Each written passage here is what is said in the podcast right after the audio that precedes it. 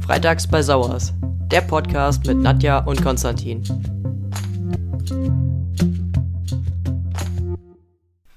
Herzlich willkommen zu einer neuen Folge bei unserem Podcast Freitags bei Sauers. Ich begrüße euch herzlich zum Zuhören heute und ähm, würde auch direkt das Wort weitergeben an Konstantin. Wir sprechen nämlich heute über ein Thema, wo er sich halt schon ziemlich gut auskennt, und zwar ähm, wie man seinen Namen ändert und ähm, seinen Personenstand. Ganz genau. Hallo an alle da draußen.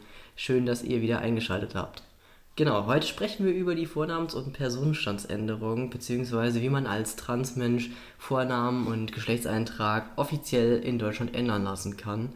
Und wir fangen direkt mal an. Und zwar ist es tatsächlich möglich, Vornamen und Personenstand ändern zu lassen in Deutschland über das Transsexuellen Gesetz, kurz TSG.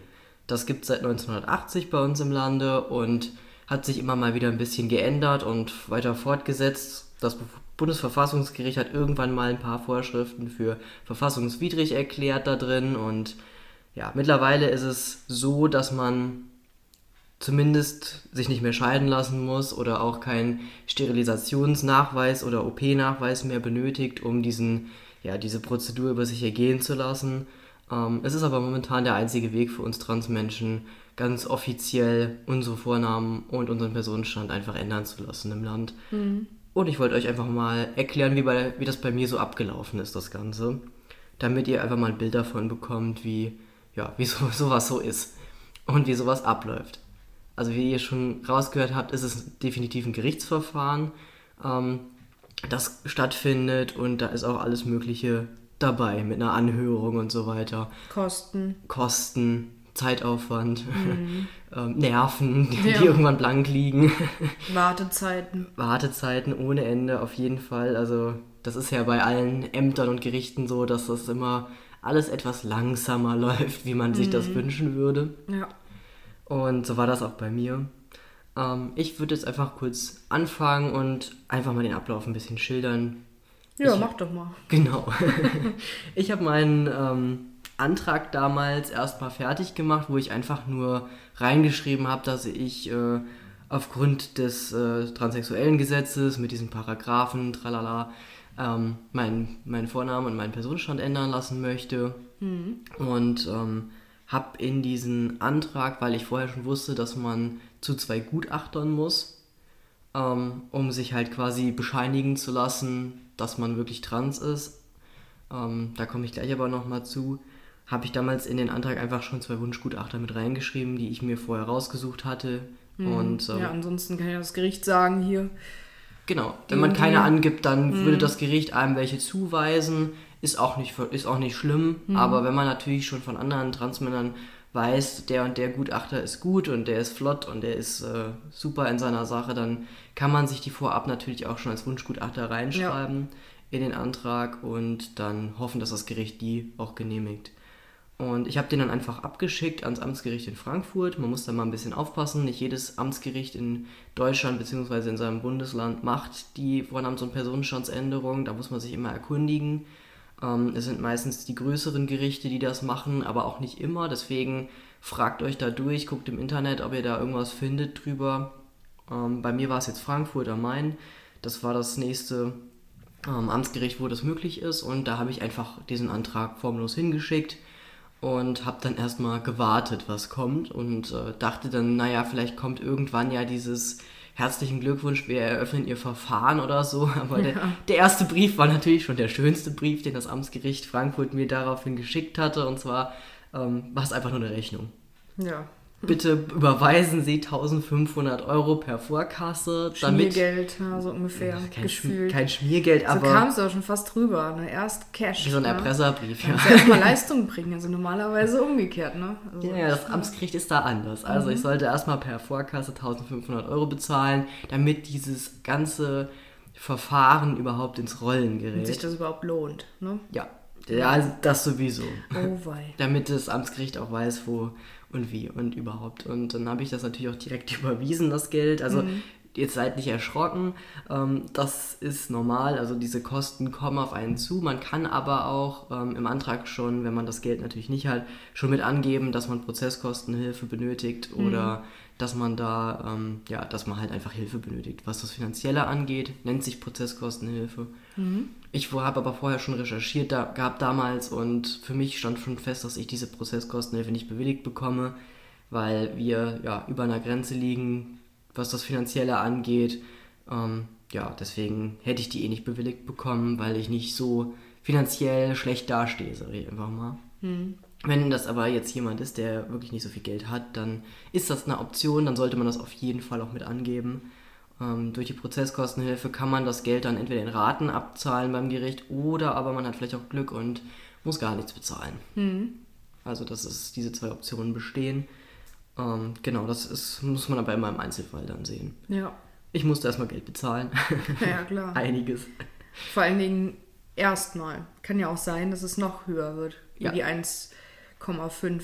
Genau, genau. Also man kriegt ja am Ende des ganzen Verfahrens, wie mit, ich weiß nicht, wie das bei anderen Verfahren am Gericht ist, da kenne ich mich jetzt nicht so gut aus, aber bei dem ist es so, dass man halt in Vorkasse gehen muss. Das ist beim Amts, ich rede jetzt wirklich nur fürs Amtsgericht Frankfurt, da war ich halt bei anderen Amtsgerichten, kann das auch wieder anders ablaufen. Das äh, ist auf jeden Fall nochmal kurz eine Anmerkung von mir.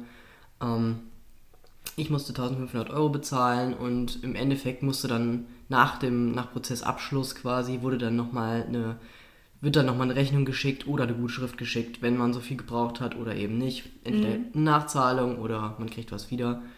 Ja, aber erstmal sind 1500 Euro einfach weg. Ja. Für erstmal nichts.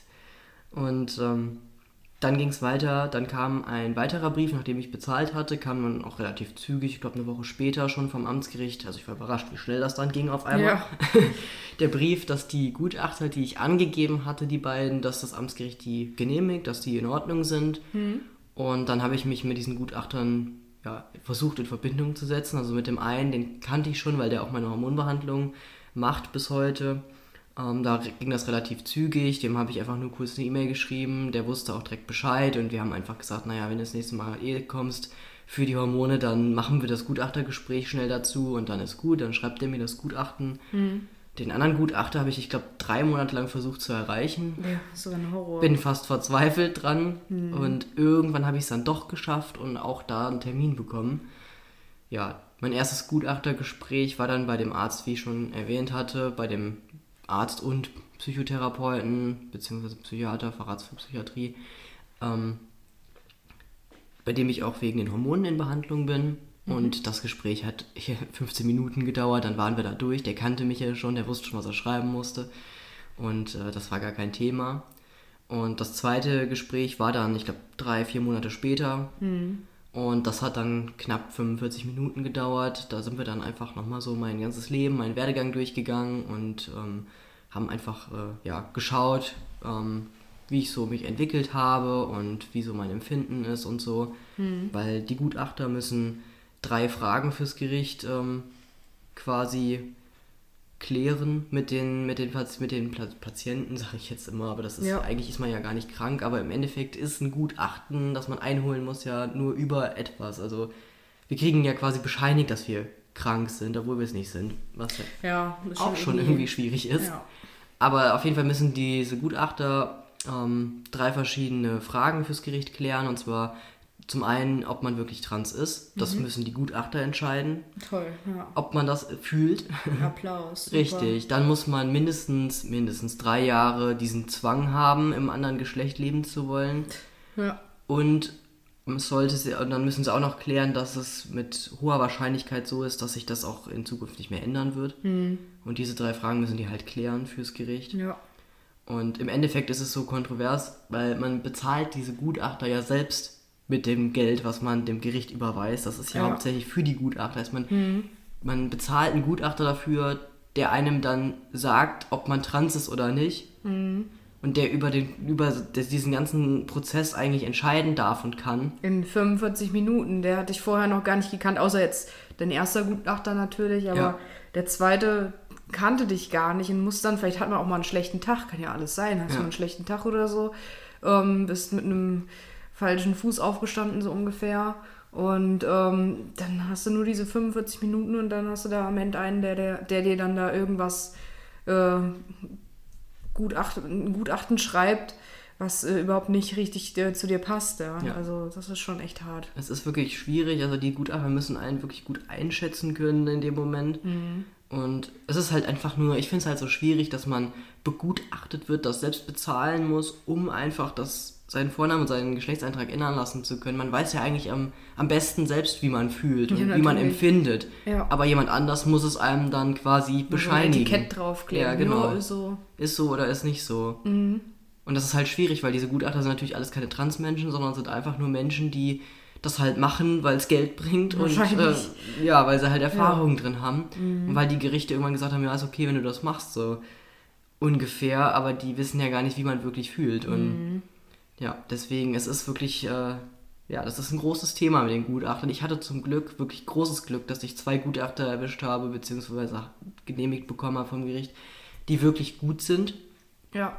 die ähm, auch fair sind, die keine blöden Fragen stellen oder keine komischen Sachen mit einem veranstalten, weil es gibt auch Gutachter, die da ganz anders vorgehen, die da irgendwelche Fragenkataloge haben und ähm, oftmals irgendwo auch versuchen, diese, diese Transidentität ins, ins ähm, Perverse zu ziehen und stellen dann Fragen, die wirklich unter aller Sau sind. Also mir wurden zum Glück da nicht irgendwelche komischen Fragen gestellt.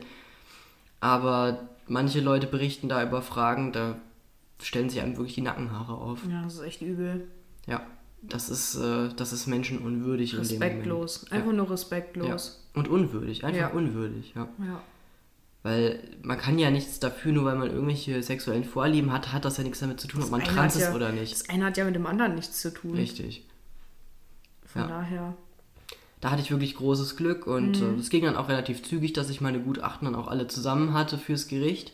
Und dann war ich auch ganz stolz und habe dann gedacht, Mensch, jetzt findet die Anhörung bald statt und dann habe ich es endlich durch. Und dann kam vom Gericht das Schreiben, dass auf, bis auf unbestimmte Zeit keine Anhörungen wegen Corona stattfinden dürfen. Und das hat sich dann ewig in die Länge gezogen. Es sind nochmal ganze Monate vergangen, bis dann irgendwann, bis ich dann so lange dem Gericht auf die Nerven gegangen bin, bis es dann einfach gesagt hat, ja, okay, dann komm halt. Liest halt eine blöde Anhörung. Und äh, diese Anhörung, dafür musste ich dann nach Frankfurt zum Amtsgericht fahren. Bin dann da rein, ähm, hab dann, wurde dann erstmal gefilzt in der Wie Schleuse. so ein Straftäter. ja, genau. Aber es ist ja normal, wenn du beim Gericht reingehst. Das ist halt so. Ja. Ich musste mich dann noch rechtfertigen, warum ich eine Spritze mitführe in meinem Notfallset. Und naja, gut, aber ich durfte dann passieren und durfte dann auch zum Gerichtssaal.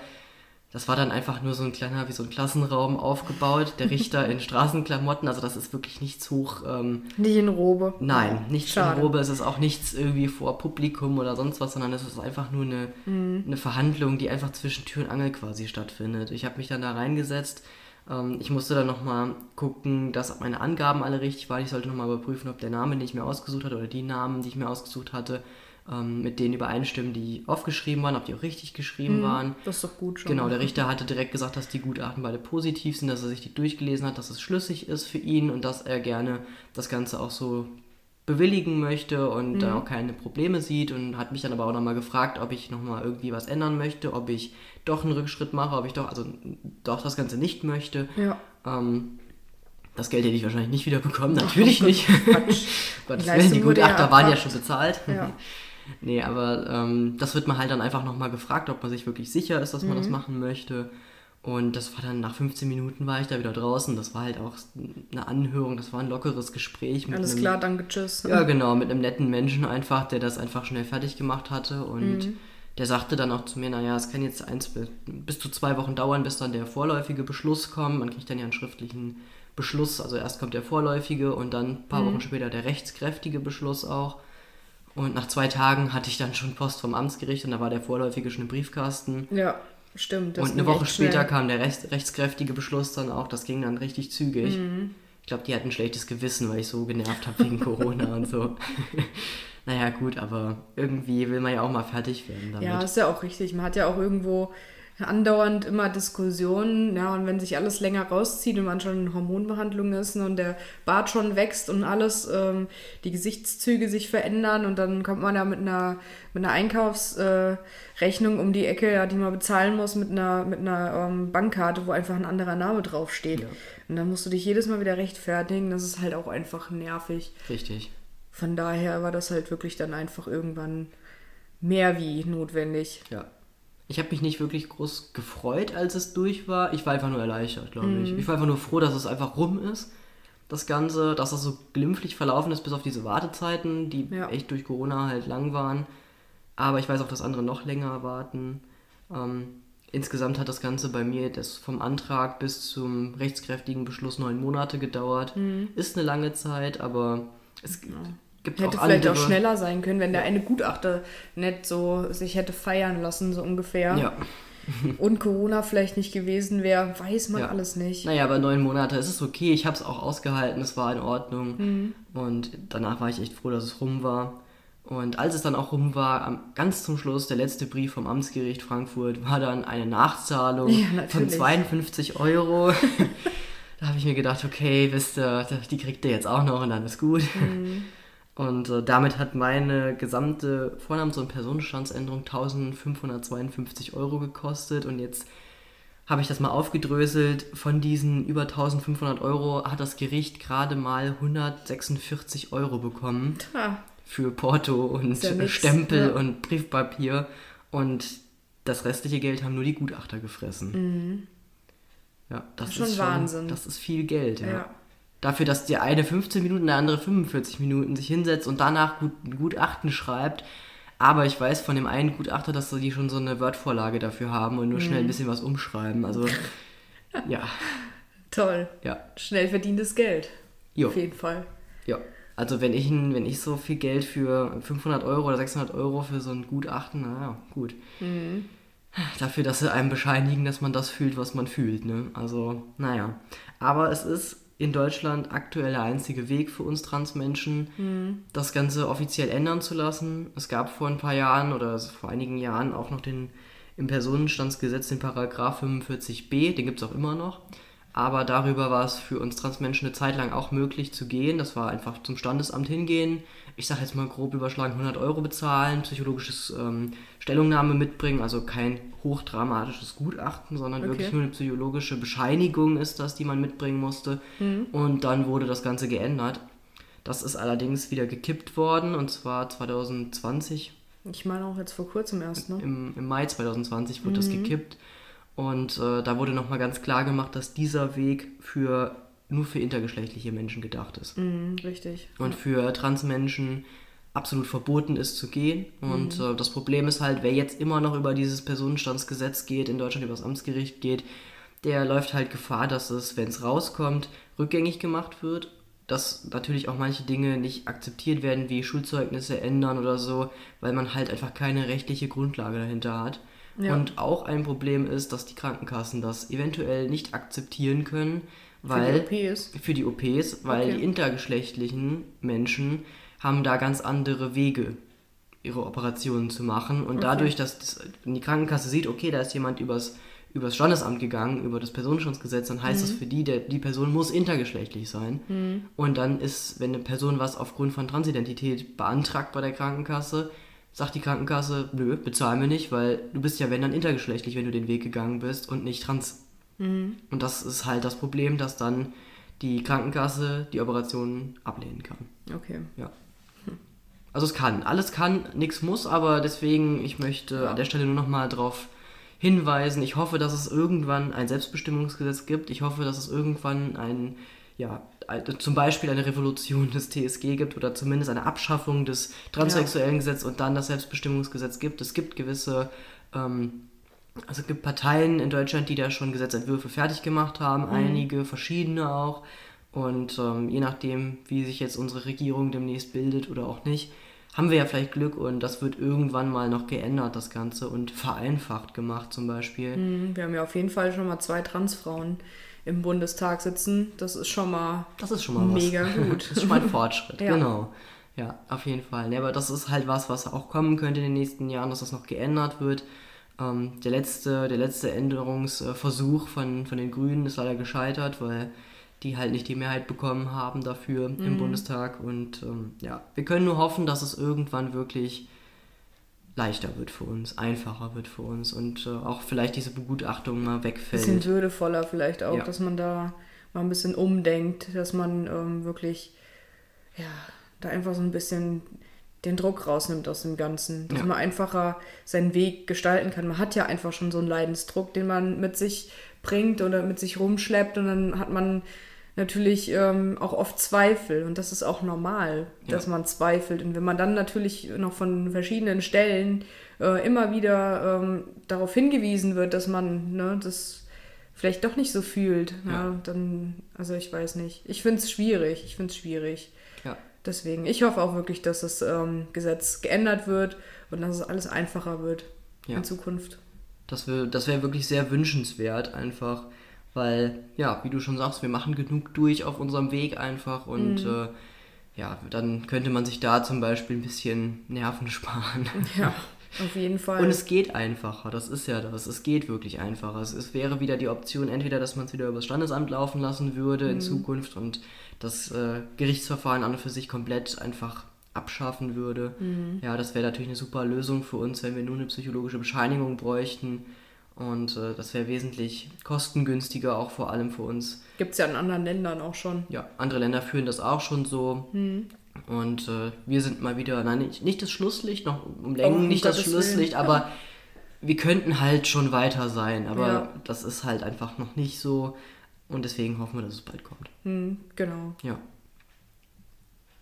Ja, das war unsere Folge. Ähm, wenn ihr Fragen habt zu den ganzen Themen, dann ähm, dürft ihr die uns natürlich jederzeit bei Insta stellen. Ähm, könnt ihr uns auch gerne folgen. Wir würden uns sehr freuen. Und ähm, ja, dann war es das für heute. Wir hoffen, ihr hattet viel Spaß. Was heißt Spaß? Aber wir konnten euch einfach ein bisschen informieren über, über die Dinge, über die ähm, Gutachten und äh, die Anträge, die ganzen Geschichten, die man da einfach gehen muss. Genau, es war jetzt mein Beispiel, wie es bei mir abgelaufen ist. Es kann bei jedem anders ablaufen. Es mhm. gibt auch manchmal noch ähm, andere Reihenfolgen vom Ablauf her. Ja, klar. Aber es war jetzt nur anhand meines Beispiels genannt und wir hoffen natürlich, dass ihr was gelernt habt. genau, dann bis zum nächsten Mal. Bis zum nächsten Mal. Macht's gut. Ciao.